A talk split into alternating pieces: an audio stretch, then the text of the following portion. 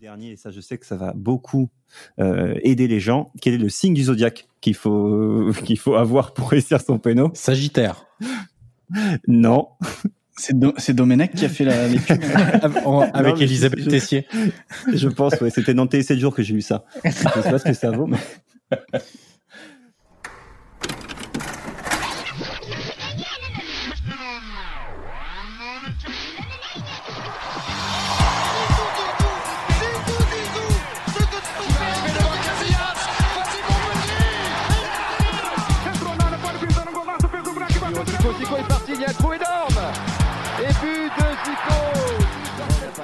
pas de vent, il fait frais, mais c'est une température idéale pour jouer au football. Eh ben, tous les dimanches, il y a 22 corneaux qui font ce qu'ils appellent du football. Oui, mon gars, du football, là, ce qui s'y passe sur ton herbe. Bonjour à tous et bienvenue sur le 17e épisode de Soyez sympa, rejouer. Après avoir repris le cours de ce podcast avec un match de Ligue 1, puis une rencontre de Ligue des Champions, nous remontons le temps aujourd'hui avec un match de Coupe du Monde très spécial. Je plante le décor. Nous sommes à Johannesburg pour un quart de finale du mondial 2010. L'Uruguay affronte le Ghana et un geste, un seul geste, fera entrer ce match dans la légende de la Coupe du Monde. Avant de vous détailler le programme complet, petit tour de table avec autour de moi trois chroniqueurs pour refaire le match numéro 10 de Genside et depuis peu papa d'un petit Axel. Il est à ce podcast ce qu'est Luis Suarez au football. Il apporte du mordant. Bonjour Yannick Merciris. je ne l'avais pas vu venir celle-là. Bonjour, bonjour à tous et merci pour, euh, pour cette introduction et ce transfert annoncé à tout le monde. Bien sûr. Analyste vidéo et podcasteur, ce match lui a donné l'occasion de se souvenir qu'un attaquant uruguayen avait brillé sous les couleurs des Girondins de Bordeaux il s'appelait Diego Roland. Bonjour Florent Tonuti. Salut Johan, salut à tous. Mais Roland ne joue pas ce match par contre. Exactement. Il est le fondateur du site Lucarne Opposé qui se décline depuis quelques mois sous la forme d'un magazine et comme Diego Godin et Antoine Griezmann, il ne se sépare jamais de son maté. Bonjour Nicolas Cougo. Bonjour, bonjour, merci de, merci de m'accueillir. Et notre hôte du jour, il est aussi brillant pour en parler que maladroit quand il faut y jouer. Et évidemment, épisode spécial aujourd'hui, on ne pouvait rien dire d'autre que la dernière fois qu'on l'a vu se servir de ses mains sur un terrain de foot, c'était pour couper des oranges sur le banc. Mais lui, n'a jamais mordu personne. Bonjour Johan Crochet.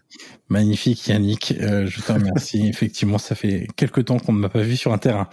On va donc attaquer cet épisode avec un peu de contexte et rappeler le parcours de ces deux pays avant d'arriver à ce quart de finale de la Coupe du Monde 2010. Et alors le premier truc à dire d'ailleurs Nicolas, c'est peut-être même de revenir avant la Coupe du Monde 2010 et rappeler notamment comment l'Uruguay s'est qualifié parce que c'était très loin d'être simple pour eux d'arriver jusqu'à ce mondial 2010 ah, ça a été euh, même euh, un long parcours et une longue histoire. Alors on va pas tout remonter, mais euh, il faut quand même rappeler que avant d'arriver à cette Coupe du Monde 2010, l'Uruguay est dans un état de, enfin c'est un chantier. Hein.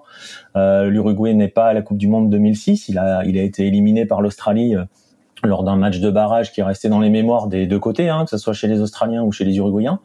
L'Uruguay a raté trois des quatre dernières Coupes du Monde. C'est jamais arrivé nul avant dans l'histoire. Ils en ont raté deux consécutives, mais jamais trois sur quatre. Et, euh, et, et donc là, oui, euh, ils ont ils ont ils ont ils ont commencé à ils, ont commencé à prendre l'habitude de galérer dans les dans, dans les qualifs. Euh, on est passé à la poule unique en Amérique du Sud pour les qualifs à partir de bah, de France 98. Et l'Uruguay est systématiquement barragiste hein, pour pour y pour y arriver. L'exception, c'était cette année, enfin, c'était lors de la dernière en 2018. Parce qu'à chaque fois, ils étaient, ils étaient poussés par le, par l'Argentine, le Brésil. C'est la troisième nation ou s'il y avait à chaque fois encore quelqu'un d'autre, genre le Chili, des choses comme ça? Ah ouais, ouais, c'est ça. C'est-à-dire qu'à chaque fois, l'Uruguay est cinquième et donc barragiste. Donc euh, ils se prennent des barrages euh, quasiment, euh, ouais, quasiment systématiquement. Euh, et, et, et, 98, ils sont même pas barragistes, hein, si j'ai bonne mémoire. Donc tu vois, et, ils, sautent, ils sautent avant. Et ça a toujours été très très compliqué.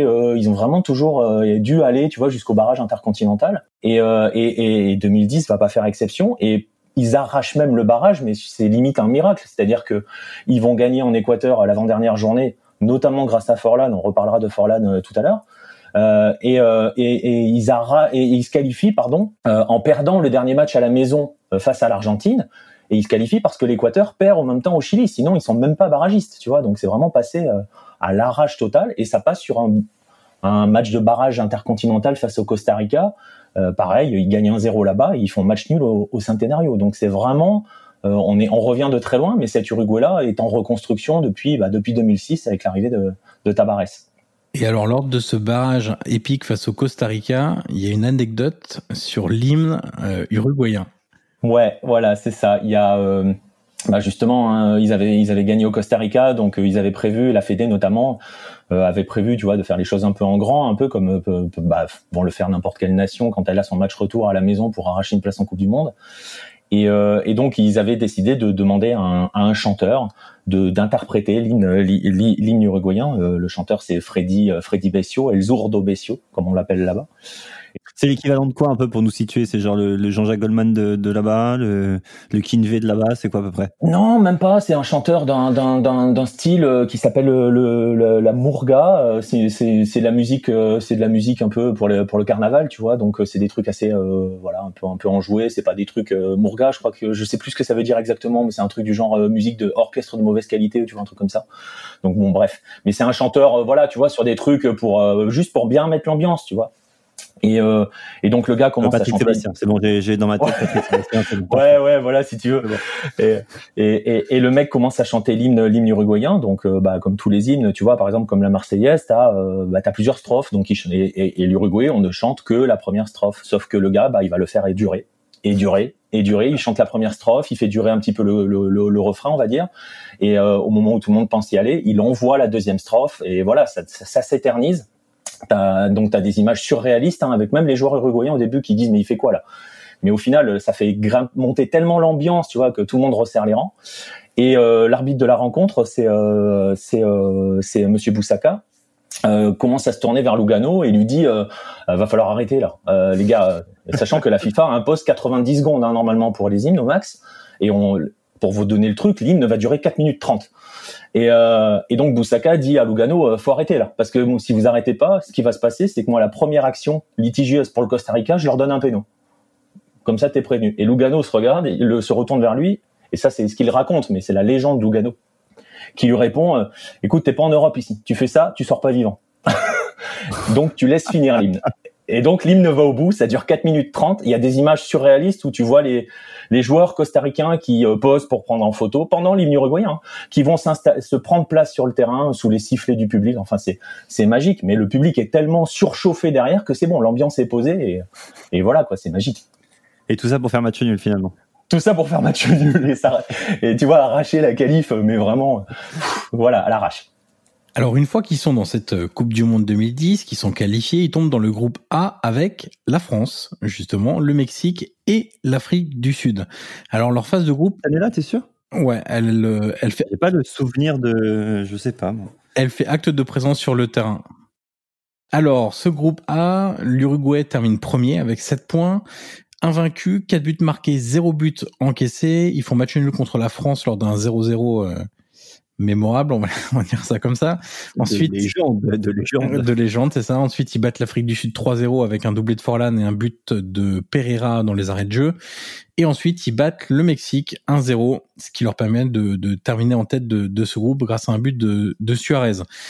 Derrière, une fois qu'ils sont qualifiés avec 7 points, le Mexique 4 points, l'Afrique du Sud 4 points, mais un moins bon goal average, et la France dernière avec un point, bien sûr.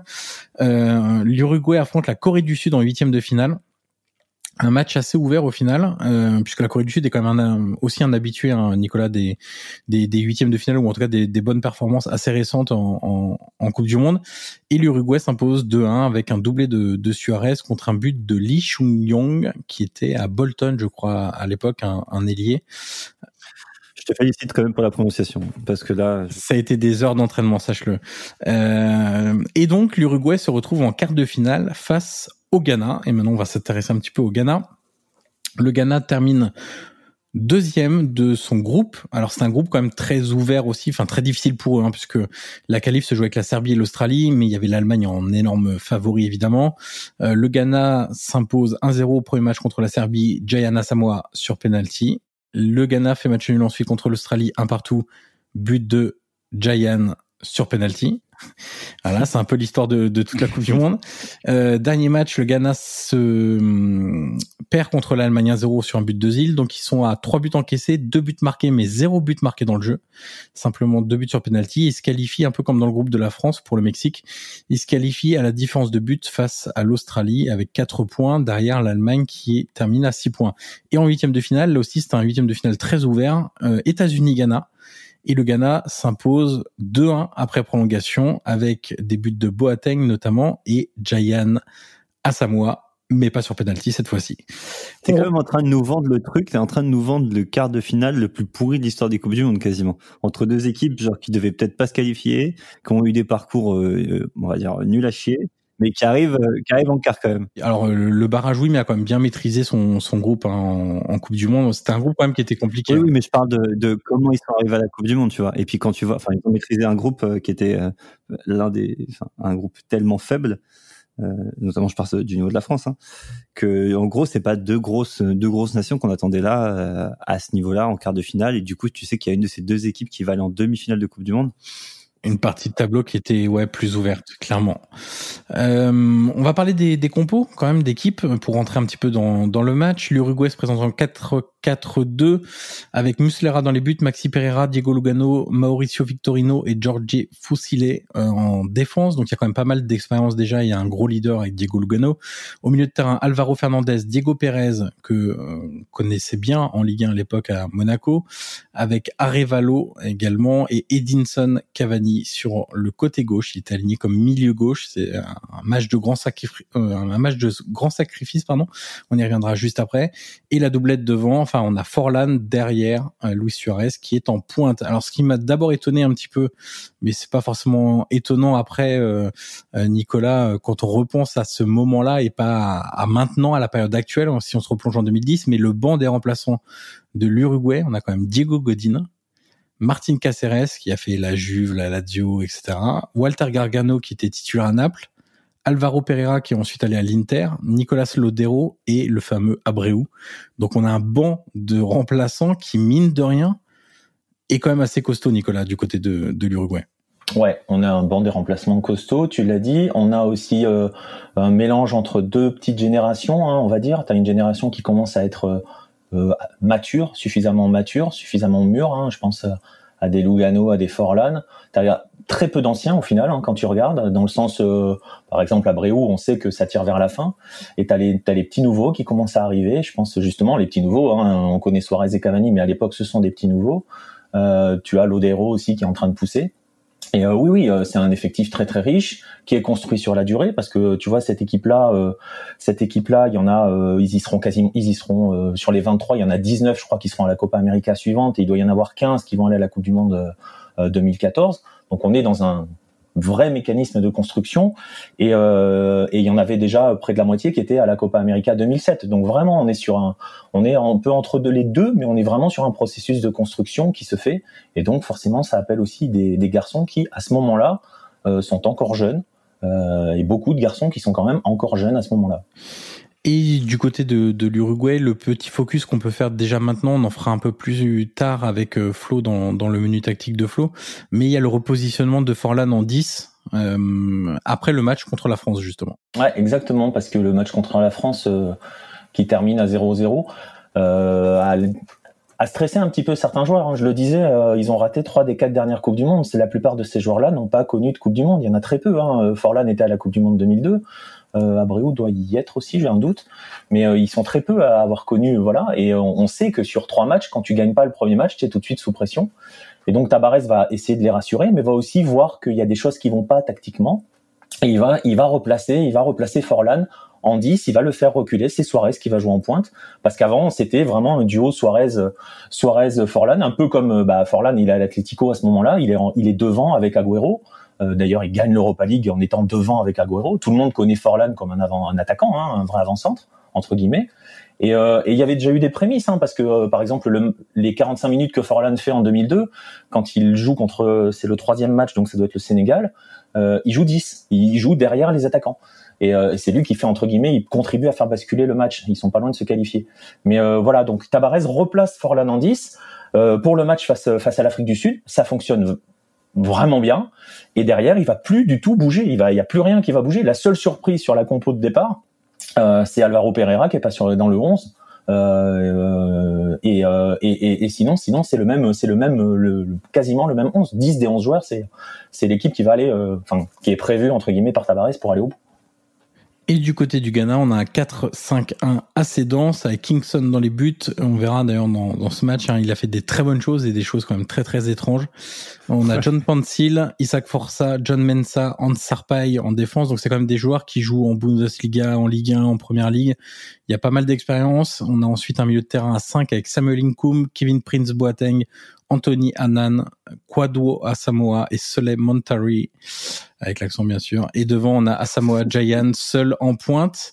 Alors le, le, le truc que j'ai que j'ai vu quand même dans cette compo, c'est qu'il y a beaucoup de joueurs qui sont passés par la Serie A à ce moment-là, qui sont encore ou qui sont passés.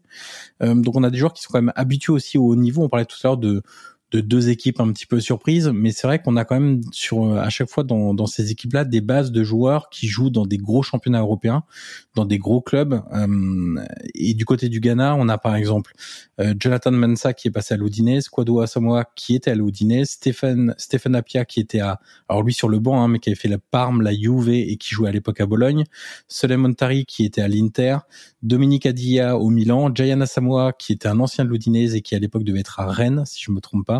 Donc on a quand même une euh, certes une équipe un peu jeune en termes d'expérience collective et, évidemment qui a jamais joué un quart de finale de Coupe du Monde, mais pour autant on a quand même des joueurs qui individuellement en tout cas ont de l'expérience, ont l'habitude de jouer des gros matchs et on va voir qu'ils vont être euh, euh, ils vont être très loin d'être impressionnés par l'enjeu ou passer à côté de de ce match-là parce que hormis le, le, premier quart d'heure où ils sont en difficulté, Flo, euh, ensuite, ils terminent mieux la deuxième mi-temps et, la première mi-temps, pardon. Ils ont un, quart d'heure euh, entre la 30e et la 45e qui est très très fort, même avec beaucoup d'occasions et l'ouverture du score. Et ensuite, en deuxième mi-temps, ce sera un peu plus une partie d'échec. Euh, et toi, ce que tu as noté en tout premier, Flo, quand même, dans ce match-là, c'est les duels. Des duels partout sur le terrain, euh, un jeu très direct. Et donc, on résulte pas mal de, de combats physiques, on va dire, ou de densité en tout cas, si c'est pas de combat.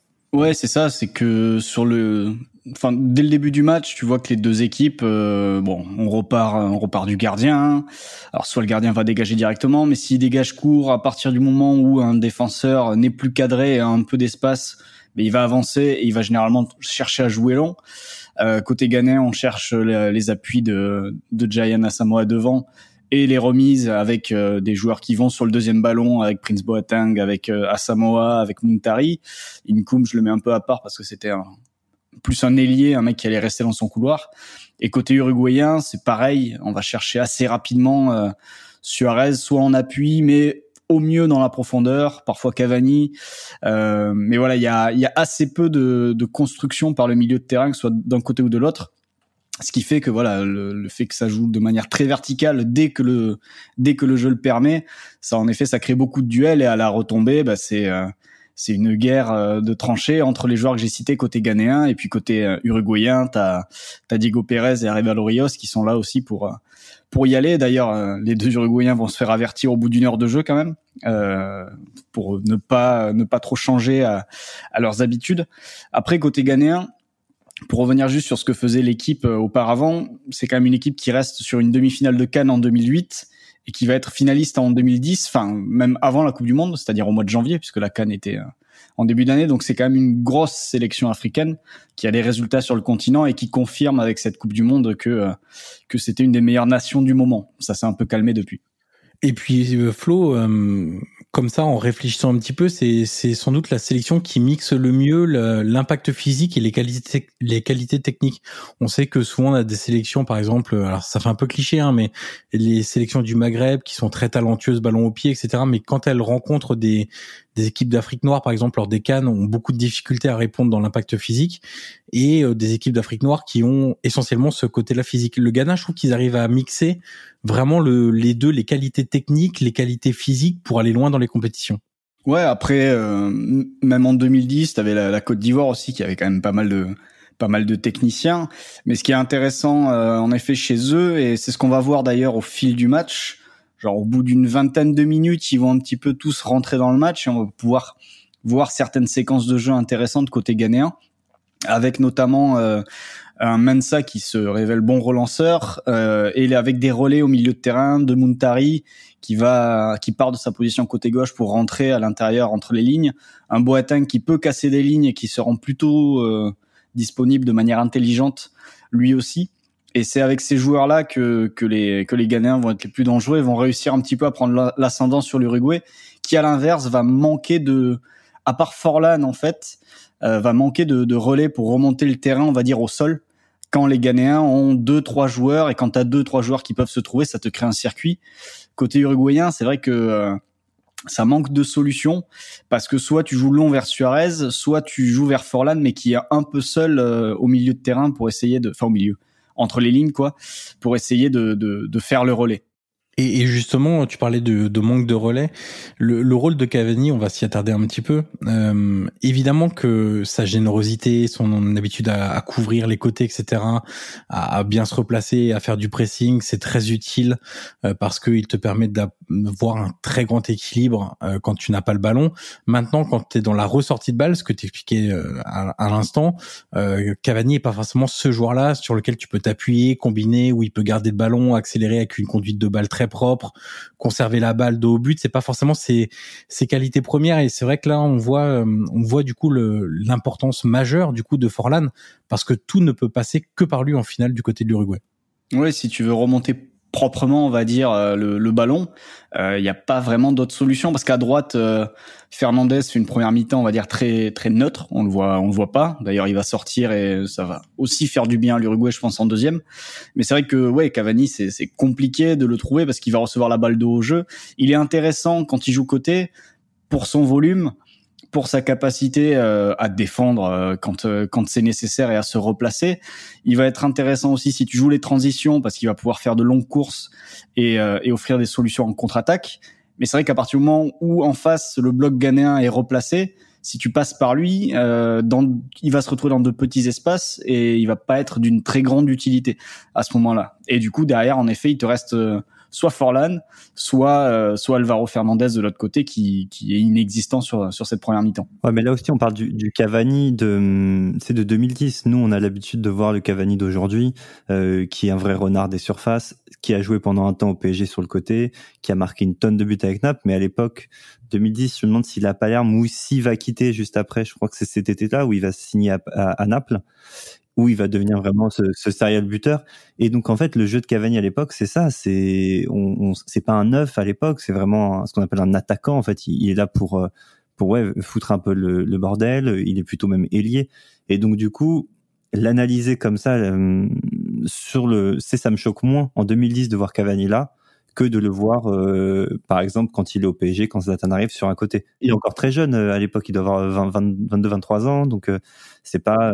À Palerme, il est quand même en pointe avec Micoli à ses côtés et Pastore derrière, derrière eux. Mimicoli est plus un second attaquant en fait. Il est vraiment en pointe dans, dans, dans l'esprit de, de Palerme. En fait, si tu veux, t'as quasiment Micoli et Pastore derrière euh, Cavani. Donc c'est là en fait le truc c'est qu'il est pas ailier dans un 4-3-3 un hein, Il est vraiment milieu de terrain dans un 4-4-2. C'est comme euh, Mandzukic, milieu de terrain euh, à gauche avec la Juve d'Allegri. C'est le, la même position, le même rôle.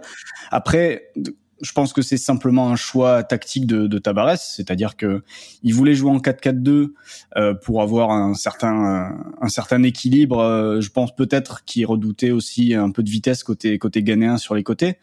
Du coup, tu, tu demandes à, à, Cavani de se sacrifier entre guillemets et tu et tu mets Forlan en, en 10 derrière Suarez. Je pense que c'est simplement ça l'idée, c'est que il a dû estimer qu'aligner les trois avec Forlan derrière les deux, par exemple euh, Forlan en 10 derrière Suarez Cavani, ou bien Cavani en pointe avec un Suarez plus libre en dessous et, euh, et Forlan, il, a dû se dire euh, peut-être qu'avec mes trois milieux ça suffira pas pour gérer les Ghanéens, donc je, je, joue comme ça et je sacrifie Cavani. Je pense que c'est ça le calcul. le mec a été trop gentil toute sa carrière, il s'est sacrifié toute sa carrière en fait. Ouais, mais il a joué toute sa carrière aussi. C'est pas, c'est vrai, c'est vrai, toute sa carrière, c'est vrai.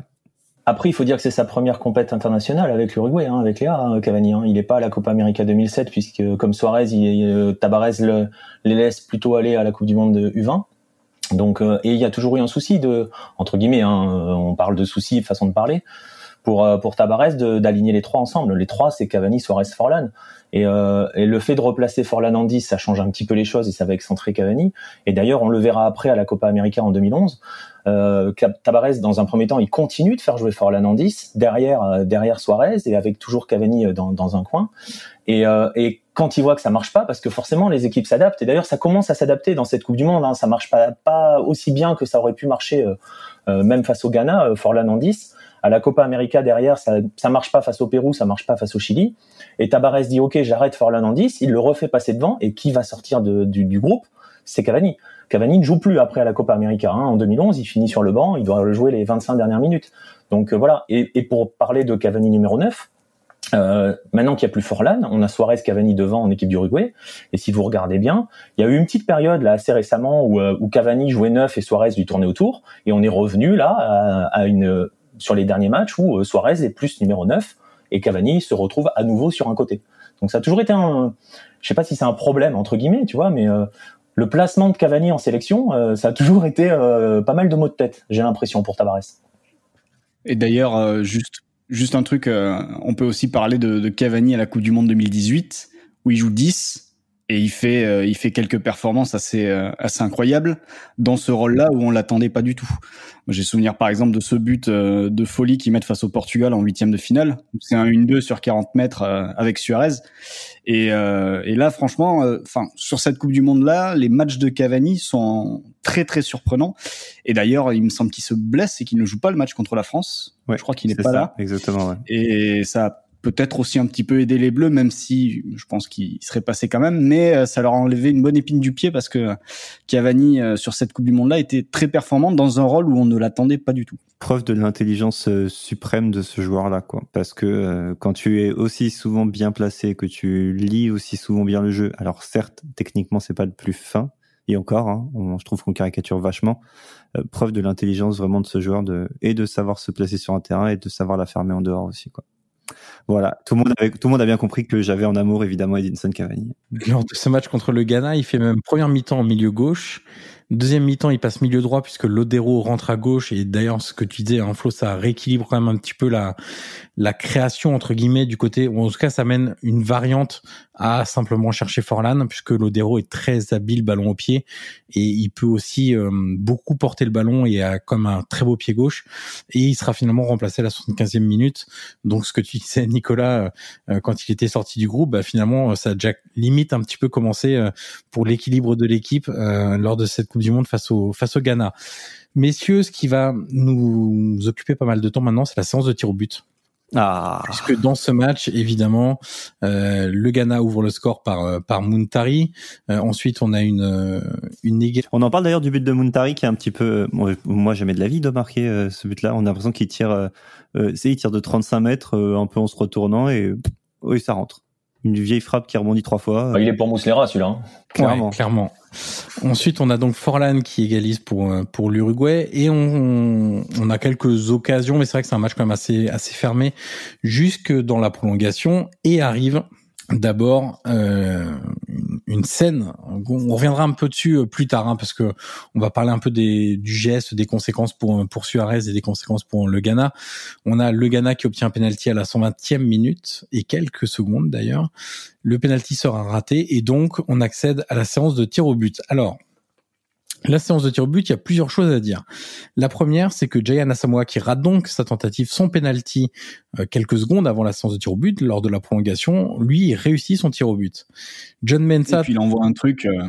Ah, il envoie un, un cachou euh, parfait, exactement. Pleine lucarne. Parfait, enroulé dans la lucarne, rien à dire, euh, hallucinant, ouais. Le plus beau de la série. Exactement. Ensuite, on a John Mensah qui fait un super match. On a parlé de la relance hein, tout à l'heure, Flo, euh, qui était même très étonnante. Moi, j'ai pas souvenir de John Mensah euh, aussi à l'aise, ballon au pied pour casser les lignes et, et trouver des ah, des joueurs au, au, cœur du jeu. Qui fait, alors lui, à l'inverse, une course d'élan euh, étrange, on va dire, on va utiliser cet adjectif-là. Et il n'y a pas écrit étrange sur ton papier, il y a écrit moisi. Moisi, exactement. Voilà, il, avec un pas d'élan, les mains sur les hanches, euh, tel un numéro 10 flamboyant. Euh, mais la frappe, elle est molle, elle est mal placée et il rate sa, sa tentative. Ensuite, Nicolas, du côté de l'Uruguay, on a Maxi Perra qui en fait une belle aussi. Euh, qui fait une Sergio Ramos Ouais, voilà, exactement. Ouais, ça, ça pareil, passe, je sais pas si on a retrouvé le ballon. ça passe 5 bons mètres au-dessus, c'est, c'est hallucinant. Et on a euh, deux choses encore hein, rapidement qu'on va évoquer. Dominique Adia, le jeune prodige à l'époque, euh, c'est un peu le Freddy Adou ghanéen, euh, qui est déjà sur l'occasion de la 120e minute, puisque c'est sa tête qui est stoppée par Luis Suarez de la main. Donc c'est lui qui aurait pu envoyer le Ghana en demi-finale de la Coupe du Monde, être le héros de l'histoire euh, après être entré en jeu en cours de match. Et il rate son penalty dans, il rate son tir au but, pardon, euh, dans, dans, dans la séance, et du coup il offre des, des munitions à, à l'Uruguay. Mais messieurs, avant de continuer, nous arrivons à la mi-temps de notre épisode. C'est donc le moment de laisser place à notre partenaire. On se retrouve juste après. Et la dernière chose, Nico, on va s'arrêter un instant sur notre notre ami Abreu, euh, parce que lui, il envoie l'Uruguay en demi-finale grâce à sa Panenka. Et t'as pas mal de choses à dire sur un mec qui a quand même fait 33 changements de club dans sa carrière et il joue encore à 43 ans. Est-ce que tu peux nous donner déjà son surnom dès le début Comme ça, on va vite comprendre qui est le bonhomme? Voilà, c'est El Loco. Exactement. Le fou pour les non-hispanophones, ça veut dire le fou. Exactement. Euh, Nico, cette anecdote. Ouais, il est pas si fou que ça, mine de rien, sur cette séance de tir au but. Euh, il sait qu'il est le dernier à passer. Et donc, euh, c'est une anecdote qui a été racontée par les... Mais il doit pas être dernier d'ailleurs à passer. hein. Ah bon? À la base, il est pas dernier. Il doit pas, il doit pas, il doit pas euh, passer cinquième. hein. Il doit passer troisième. C'est lui qui demande à passer cinquième. Et quand tu vas expliquer, et quand tu vas expliquer pourquoi, ça prouve l'intelligence. Et justement qu'il est pas con du tout. Tu vois, Loco, euh, voilà, je vais expliquer pourquoi. Et en fait, c'est des autres joueurs qui ont raconté. Hein, c'est qu'à côté de lui, pendant la séance de tir au but, il a, il a. Et, euh, et donc, il, il regarde ce qu'il se passe concrètement. Lui, il est déjà en mode, en mode séance de tir au but. Il revoit le premier tireur uruguayen, ça doit être Forlan, je crois, qui ouvre la séance. Et euh, donc, il regarde et il dit à, il dit à euh, le gardien, on est d'accord, le gardien, le gardien a plongé. Et euh, Foussile lui fait, oui, oui, il est parti. Je crois que c'est sur sa droite. Donc voilà, deuxième tireur, euh, le gardien est parti. Ouais, ouais, il est parti sur sa gauche. Le troisième tir, même question. Foussile, oui, il est parti. Nanana, ça commence à le, tu vois, tu, ça commence à le chauffer un peu. Quatrième tireur, euh, pareil. La seule question que pose Abreu, c'est euh, le gardien a plongé. Et euh, et l'autre lui dit bon, écoute, c'est bon, arrête de me les briser, pique là ta balle. voilà. En fait, ce qu'il a vu tout simplement, et c'est un truc que l'on voit quand tu maintenant qu'on sait avec le, le- le recul, qu'on regarde la séance d'une autre manière, euh, on voit effectivement que, que le, le portier uruguayen, euh, ghanéen, pardon, euh, systématiquement, il part même avant le tir. Et, euh, et il part plus tôt. Et donc Abreu va s'avancer, et dans sa tête, c'est clair, il va tenter une panenka. Et là où il est encore plus intelligent dans l'histoire, c'est qu'il, c'est un truc qu'il a expliqué après, c'est que si vous regardez sa panenka, elle est, c'est pas une panenka à la Zidane euh, contre l'Italie, elle va pas forcément hyper haut. Et ben pourquoi? C'est parce que on est en altitude à Johannesburg, et donc il s'est dit si je la fais trop haute, elle va s'envoler. Et voilà, donc tout est calculé, tout est prévu, c'est incroyable. C'est un, un, un joueur très fin euh, techniquement. Enfin, il sait faire des, des, des belles choses. Et, et ce que j'ai lu, moi, c'est que hum, la veille, euh, Tabarez les fait, les fait travailler les, les pénaux. Et lui, il se dit bon, allez, vous en faites tous trois chacun. Euh, Abreu, il est là, boum, premier, pot, poteau droit, ça sort. Putain. Deuxième, boum, poteau gauche, ça sort.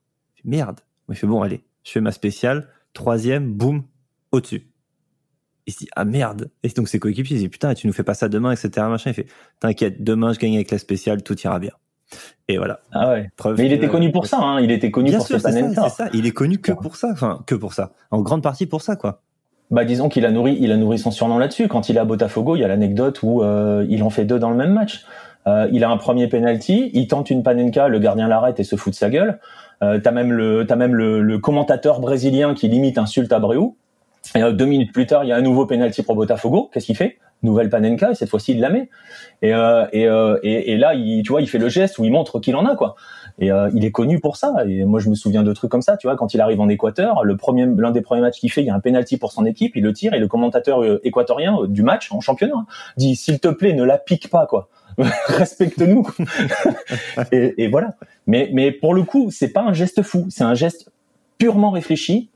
Et, euh, Comme, et voilà, comme il- celui de Zidane en, en, 2000, euh, en 2006. hein. ouais, Parce ouais, qu'il est face à son coéquipier de la Juve, ouais. euh, qu'il connaît par cœur. euh, il sait qu'il va tirer euh, euh, plutôt sur un côté, euh, plutôt côté fermé, etc. Il sait. Et, et jamais de la vie Buffon pense que Zidane va faire ça. Donc c'est pas un geste fou, c'est un geste hyper malin en fait, hyper pragmatique. Et ce que fait Abreu, c'est pareil, c'est pragmatique. Justement, ces Panenka, euh, Yannick, ça nous amène à parler des, des tirs au but et du fait notamment de les tirer au centre. Puisque finalement, il y a tout un, toute une étude qui a été faite. On a quand même beaucoup plus de chances de le marquer quand on tire au centre.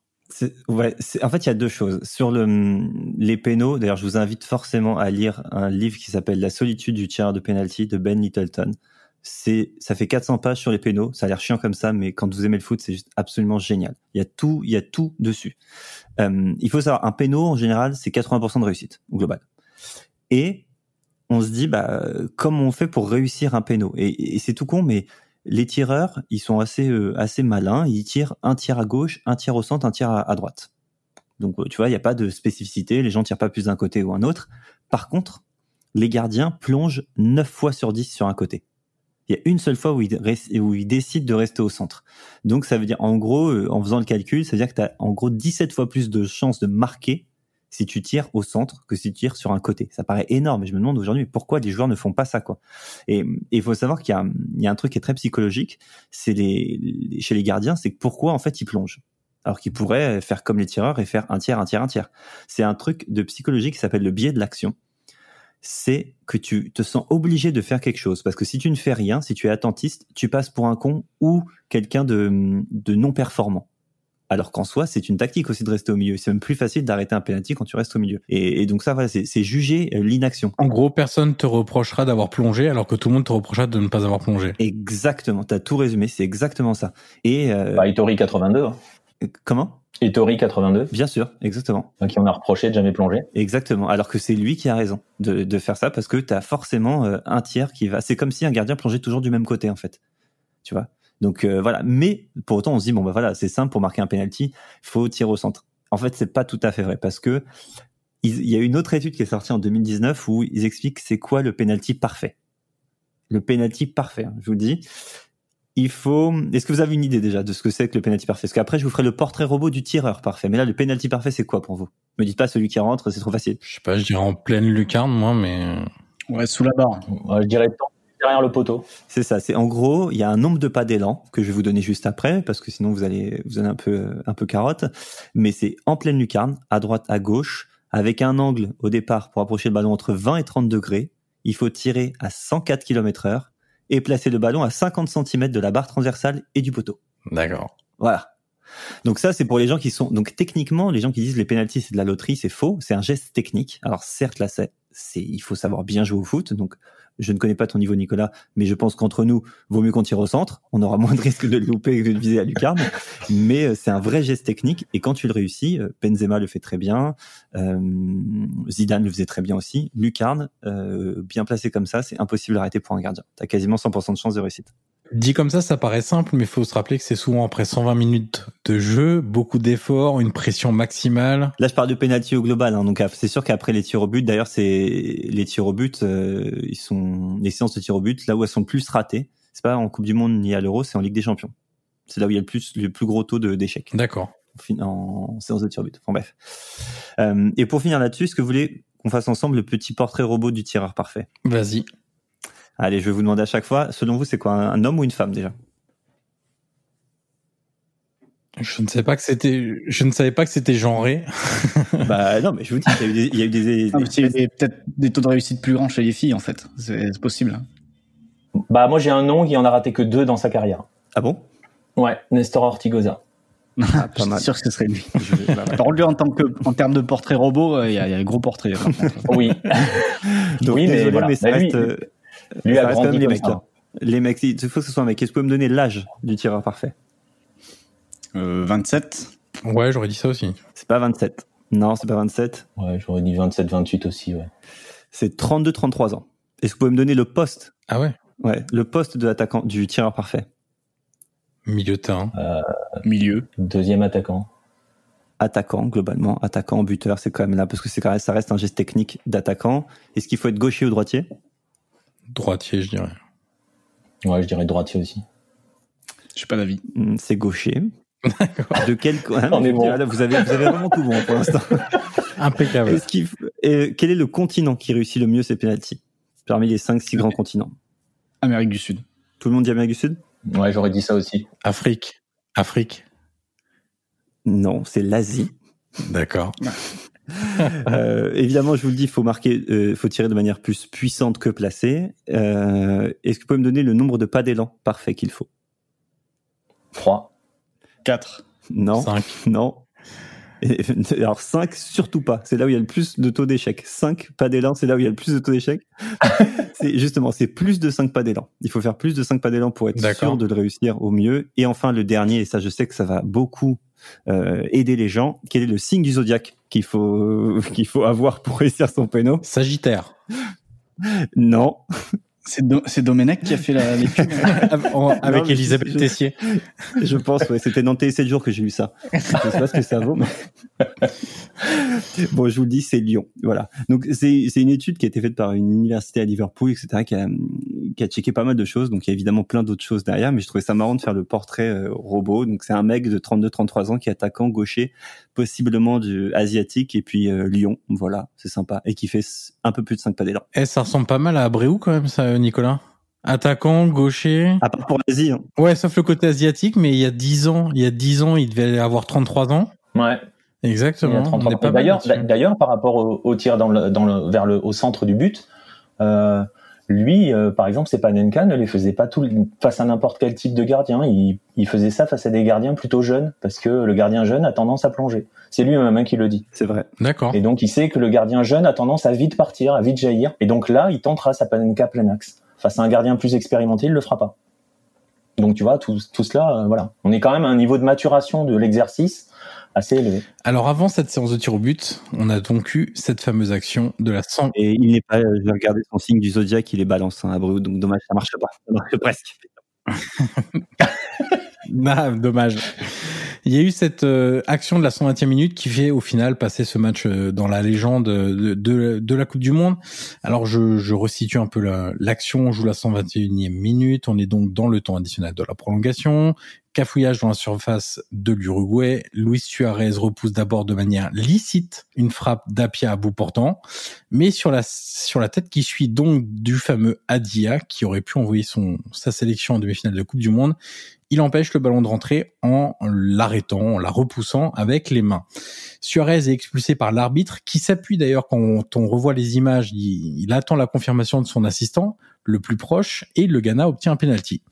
Ce qui est intéressant d'ailleurs quand on revoit cette action, la première chose c'est que les Ghanéens fêtent cette euh, Le penalty.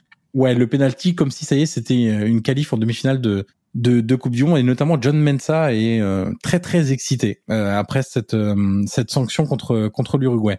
Euh, deux choses donc, Jayan Asamoah tire sur la barre et rate donc le penalty. Jayan avait marqué, je l'ai dit tout à l'heure en préambule, deux penalties en phase de groupe de cette Coupe du Monde.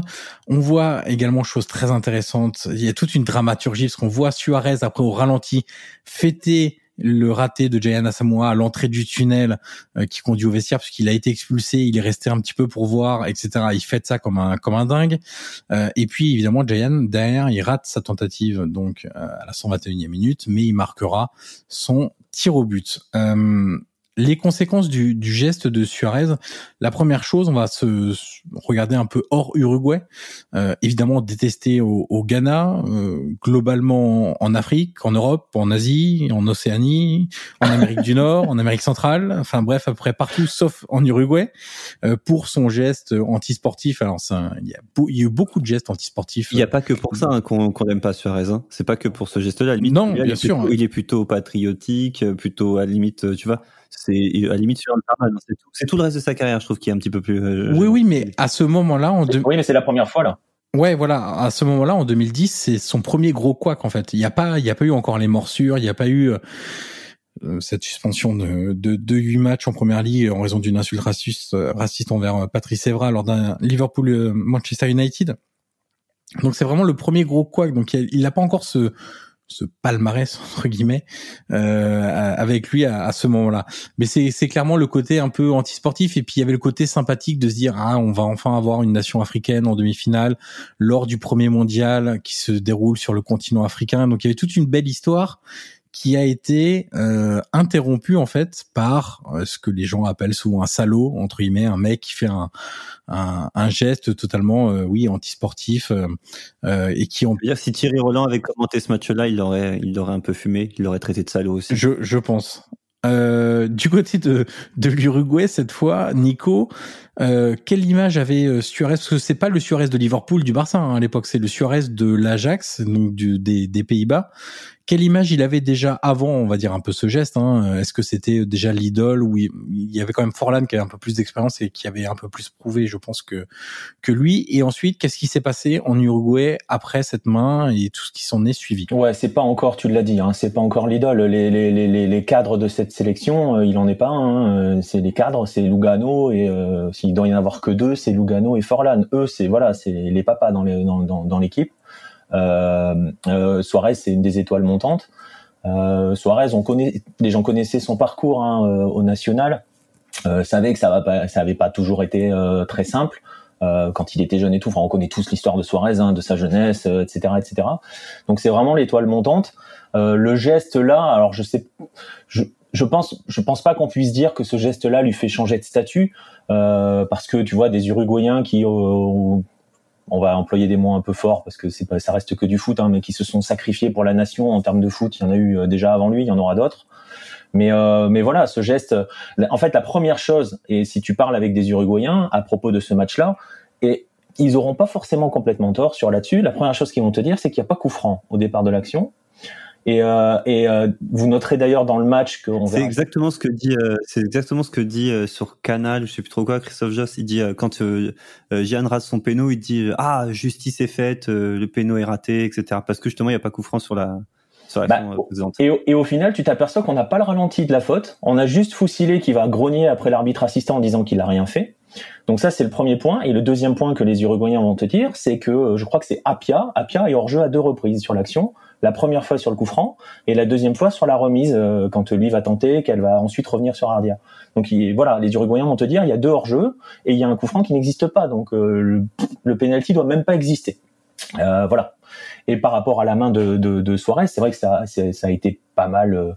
voilà, je sais que le sélectionneur du, Ghana, Rajevac, parle directement de main du diable. Suarez et les Uruguayens vous disent que bah voilà, les Argentins ont la main de Dieu avec Maradona bah, nous, on a la main de Dieu avec Suarez. Parce qu'il faut aussi le dire, ça aurait pu être la première demi-finale d'un d'un pays africain, en plus en Afrique, on est, on est d'accord sur le symbole. Mais euh, comme je disais tout à l'heure, l'Uruguay sortait d'une période de vache maigre, et cette présence en demi-finale, déjà rien que la présence en quart de finale, c'est la première fois depuis 40 ans euh, pour l'Uruguay. La dernière fois, c'était en 70. Et, euh, et, et on parle... ça reste un double vainqueur de la Coupe du Monde aussi. Hein. Enfin, donc... voilà, ouais, te dira qu'ils en ont quatre. Mais oui. et bah on va pas rentrer dans le débat, mais voilà, tu vois, c'est pas un petit pays et ça fait 40 ans qu'ils s'attendent de revenir à un quart de finale. Et là, ils vont aller en demi-finale. Et puis, et puis dans l'absolu, euh, c'est pas de la faute de Suarez si Gian rate son péno. C'est vrai. Ils avaient la balle de match. on sent que t'es parti pris dans ton discours, ça se sent. Tu vois, t'es en train de dire, c'est, c'est pas de la faute de Sierra, il avait qu'à réussir. On sent que t'es parti pris légèrement. Tu peux nous rappeler ce que, ce que tu fais au quotidien sur euh, Lucarne Opposé Tu parles de quel type de football? Euh, Je sais plus. particulièrement moi, je fais de l'Amérique du Sud, mais moi j'ai des, des, Africains sur Hello, mais mais non non mais voilà, mais tu vois c'est là je, on me demande du point de vue des Uruguayens, voilà ce qu'ils vous diront. Et euh... là où tu as raison, c'est que euh, c'est vrai que euh, le geste de Suarez, il est fou, mais on peut dire que c'est une énorme connerie si Gian met son péno et c'est fini. Hein. Mais c'est ça. Déjà que c'est une connerie parce qu'il il est pas en demi-finale, déjà pour ça. Mais bon, on va dire qu'il s'est sacrifié. Mais sinon, en vrai, c'est enfin voilà c'est c'est c'est le boulot est à faire par les autres hein, quoi qu'il arrive on est d'accord. Et d'ailleurs, d'ailleurs, quand euh, les images de Suarez, Suarez, avant de célébrer, il, allait, il est en train de pleurer dans son maillot. Hein. Ouais, exactement. Suarez dira plus tard qu'en revoyant les images, il s'aperçoit qu'il a fait une connerie. C'est ça qui est drôle. Il s'aperçoit qu'il a fait une connerie, c'est que bon, déjà, il est, il va sur la ligne parce qu'il dit, j'ai raté mon marquage, je suis pas au marquage, alors je me dis qu'il faut que j'aille sur la ligne pour sauver le truc. Et en, et en fait, Suarez, il dira plus tard que euh, je crois que c'est dans sa bio, euh, que en fait, en voyant les images, il s'aperçoit que le ballon, il aurait pu le sortir de la tête, quoi. C'est exactement ce que j'ai ce que j'ai pensé. Je me dis, mais comment il a le réflexe de mettre la main alors que moi j'aurais mis la tête? C'est parce que le réflexe, c'est parce qu'il passe son temps aux entraînements. Et il explique, hein, euh, il avait expliqué euh, à aller dans les buts sur les oppositions. Et, et, et je me souviens qu'il a raconté que s'il n'avait pas été attaquant, il aurait été gardien parce qu'il adore ça. Et donc c'est un réflexe en fait. C'est juste un réflexe. Et en fait, tu le vois, hein, la parade, elle est, c'est un réflexe. Oui, bien sûr. Mais quand tu analyses les images, tu te dis, Jérémy Janot un peu. Ah ouais, ouais, mais c'est ça. Et en plus, il a Foussillé qui tente la même chose. Hein. C'est à deux, le, rouge, il est, il est pas loin. Et, et c'est là où c'est encore plus con, c'est-à-dire que Foussillé, lui, il était sûr de pas la jouer la demi-finale. Ouais. Donc, euh, puisqu'il avait pris un jeune et il était, il était automatiquement suspendu. Et tu te dis, si Foussillé plonge mieux, c'est lui qui la sort de la main. Donc tu vois, c'est toutes ces choses-là que vont te dire les Uruguayens. Après, euh, oui, forcément, les Africains, ils veulent plus entendre parler de Suarez. Le, le match, c'est un traumatisme absolu. Mais, mais voilà, c'est c'est aussi ce qui fait que ce match rentre dans la légende. Et ce match va laisser des traces pour l'Uruguay. Tu as parlé de, de qui avait pris un, carton jaune, donc qui est suspendu pour euh, la demi-finale face aux Pays-Bas. On a donc Suarez qui est expulsé et lui aussi suspendu. On a Lugano qui est blessé, qui sort en première mi-temps de ce quart de finale face au Ghana, euh, qui est lui aussi euh, absent. On a Nicolas Lodero qui était rentré à la mi-temps, qui a fait d'ailleurs, je trouve, une très belle entrée sur sur ce quart de finale, qui est blessé également. On a 120 minutes dans les jambes côté uruguayen, donc clairement en demi-finale, ils sont ils sont dépassés par les Pays-Bas. Ils s'inclinent que 3-2, mais Pereira réduit l'écart en, en, toute fin de match dans le temps additionnel, si je ne m'abuse. Donc voilà, cette qualification euh, géniale en quart de finale accouche aussi d'une demi-finale très compliquée parce que absent, parce que suspendu, parce que effectif fatigué. Et donc derrière, euh, face aux Pays-Bas, c'est puis un adversaire aussi un peu plus plus fort et un peu plus concret que, que le Ghana. Ouais, mais c'est ça, c'est aussi ce qui fait que finalement tu t'aperçois que tout cela, euh, du geste de Suarez jusqu'à la séance de tir au but, c'est quasiment voué à être vain parce que tu l'as dit, il va manquer, plusieurs joueurs. Euh, Tabarès se retrouve devant un, puzzle quasi à 10 000 pièces à faire en 5 minutes quoi. Enfin c'est pour composer son équipe qui va jouer contre contre les Pays-Bas, c'est très très compliqué. Donc c'est limite un exploit vain en fait. Mais euh, c'est ce qui, j'ai presque envie de te dire, c'est ce qui fait l'Uruguay concrètement. Très belle définition de, de l'Uruguay. Avant de, de, passer au quiz, messieurs, qui bouclent à chaque fois nos épisodes de, de Soyez sympa rejouer, allez, une petite anecdote quand même sur euh, sur cette Coupe du Monde 2010. On, on le on l'a réentendu puisqu'on a tous revisionné ce match entre l'Uruguay et le Ghana, la fameuse euh, prise de ah tête avec les là. Ouais, ne prononce même pas le mot. là. Ouais, euh, c'est un instrument évidemment très populaire dans les stades sud-africains. C'est en gros, pour faire simple, une trompette euh, qui fait un bourdonnement incessant. Euh, alors ça avait été étudié hein, le le la, la, capacité sonore entre guillemets de, de, de cette trompette, c'est 130 décibels. C'est-à-dire que c'est plus qu'une tourneuse à gazon et plus qu'une tronçonneuse. Ça laisse un peu imaginer quand même. Euh, J'espère qu'en post-prod, ils vont nous rajouter de la là en fond, tu vois, pour, ouais, pour essayez de nous énerver les gens pendant 30 secondes.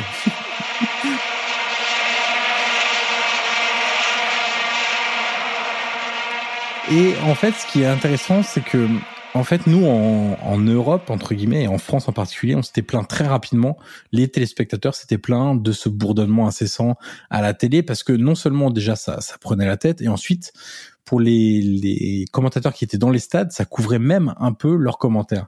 Et en fait, Canal Plus d'abord et TF1 ensuite vont très vite réagir en voyant la grogne monter chez les téléspectateurs, en se disant, c'est pas possible, il faut qu'on réagisse parce que ce qu'on risque, c'est que les gens qui ne sont pas des acharnés de foot bah, arrête de regarder les matchs à cause de ce, de cette sensation désagréable auditive. Et donc Canal+, tout d'abord, TF1 ensuite, vont faire appel à une société spécialisée dans les algorithmes de séparation sonore. Et cette société, comme quoi ça existe. Ouais, exactement. Tout existe, en fait. Genre de truc. et euh, un dispositif de, de filtrage est installé au niveau de la retransmission et ça permet de d'estomper et de, de, baisser le niveau sonore des là tout en préservant quand même l'ambiance. C'est-à-dire qu'on les entend un petit peu mais ça c'est pas la grosse prise de tête comme euh, euh, comme au début de la compétition. Et d'ailleurs euh, le, le, match qu'on a tous vu je pense qui est sur Footballia ça doit être une chaîne russe n'avait pas ce dispositif. Et clairement quand on revoit le match c'est insupportable. C'est et ça a duré Euh, ouais, ça a duré une bonne bonne semaine, je crois, avant que les chaînes réagissent. Mais c'était nécessaire parce que eux, ils risquaient beaucoup en termes d'audience, euh, parce que euh, nous, on est des acharnés de foot, donc on aurait regardé. Mais euh, les personnes qui aiment juste un peu l'ambiance de la Coupe du Monde et qui sont des, des spectateurs temporaire ou occasionnel, euh, aurait sans doute euh, lâché l'affaire bien avant euh, les, les, gros matchs en jeu et les grosses audiences. Oui, mais une Coupe du Monde, ça se mérite, tu vois, et on doit souffrir avec. Euh, C'est tous les quatre ans, on doit, on doit, voilà, respecter. Ouais, alors si on peut souffrir sans les vous vous êtes là, euh, c'est bien aussi. Il y avait pas eu des, des vidéos, des, des chansons parodiques même là-dessus? De mémoire, je, je me souviens qu'il y a eu toutes.